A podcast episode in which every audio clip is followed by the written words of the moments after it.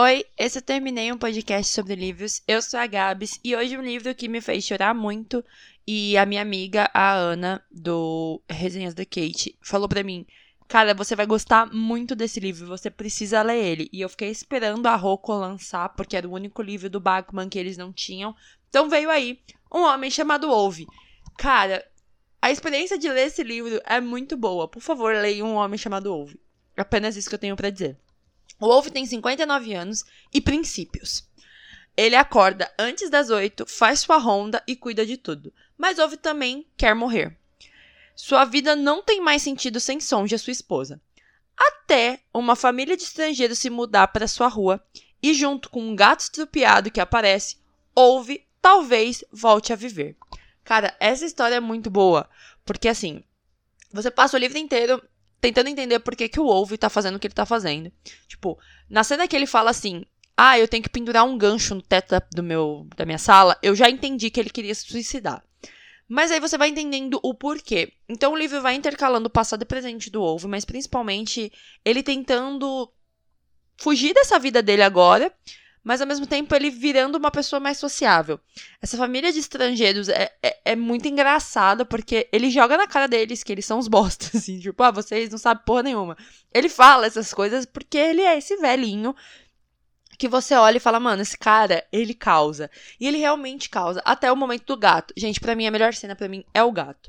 Porque o gato fica aparecendo na cara dele todo o tempo.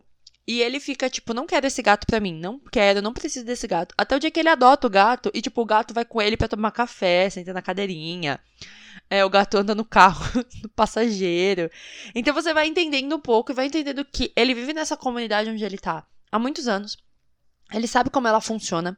Ele tem os, os princípios dele, principalmente ligados a tipo de carro que as pessoas escolhem. Mas ao mesmo tempo, o Wolf é uma pessoa muito boa, que não precisa dizer que é uma pessoa boa. Ele faz as escolhas boas pelas outras pessoas, mas ele não precisa demonstrar. E ele não consegue demonstrar. E quando ele começa a demonstrar, você fala. Hum. Tanto é que o livro começa com o Wolf indo comprar um computador.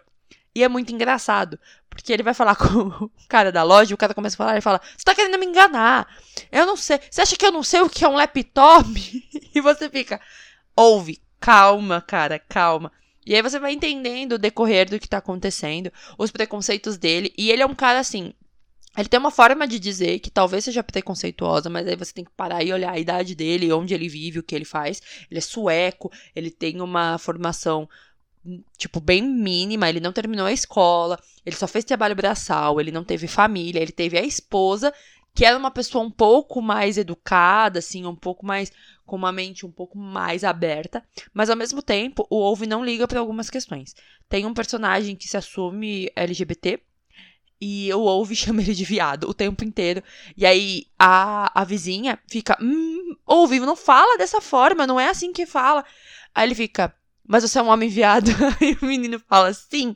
E você fica tipo, cara, ok, porque não é pejorativo a forma como ele tá dizendo. É a forma como ele sabe que as coisas funcionam. Ele não vai conseguir, hoje, na mentalidade que ele tem, o cara que briga com alguém que trocou um Volvo por uma BMW, ele não sabe muito bem o que é um, uma pessoa LGBT. Então, para ele, não importa. Ele só quer, tipo, saber, você é viado, é isso mesmo? Então, beleza seguimos a nossa vida. Porque para ele não importa, ele não tá 100% nem aí. E ele é um cara muito fofinho nesses momentos. Porque mesmo que você fale, ah, ele tá sendo meio grosso, meio estranho, quando você vê o porquê que ele tá fazendo isso e o que ele faz a partir disso, você fala, puta, ouve, foda. E você, assim, eu não posso dar muito spoiler sobre, porque todas as situações têm um porquê. E assim, é. A minha anotação sobre esse livro é: eu não aguento ouve. Ele é um avô mas ao mesmo tempo aquele senhor irredutível que mora na sua rua há milênios. A relação dele com o gato é perfeita, sim. E a forma como ele vê o mundo faz com que, mesmo tão atrasado, ouve seja bom com todos. E eu chorei que nem criança pequena no final. Mas é bem isso. Ele vê o mundo de uma forma reduzida, de uma forma fechada, ele não gosta de fora da Suécia, ele acha que as pessoas. Que tem uma cena que ele fala: ah, motorista. Eu não andaria de ônibus porque os motoristas são sempre bêbados. E você fica, quê? Do que, que você tá falando? E aí o livro volta para um período e você entende por que, que ele acha isso e você fala: sim, ouve. Continua com seus preceitos. Então é muito doido, mas é muito bonito. E eu acho que o Bachman faz uma coisa que poucos autores fazem, que é usar uma geração completamente diferente para explicar a nossa geração e entender que essas pessoas podem fazer parte, mesmo que elas pareçam tão diferentes, como se elas não tivessem evoluído. E ele usa muitos personagens idosos, tipo, minha avó pede desculpas, tem personagens idosos e que assim, é muito bom. O Bridge Mary esteve aqui também usa personagens mais idosos, então assim, ele gosta de usar esse pessoal que às vezes não tem visibilidade. Tanto é que em Gente Ansiosa tem também um casal ali. É, esse pessoal que não tem tanta visibilidade nas histórias.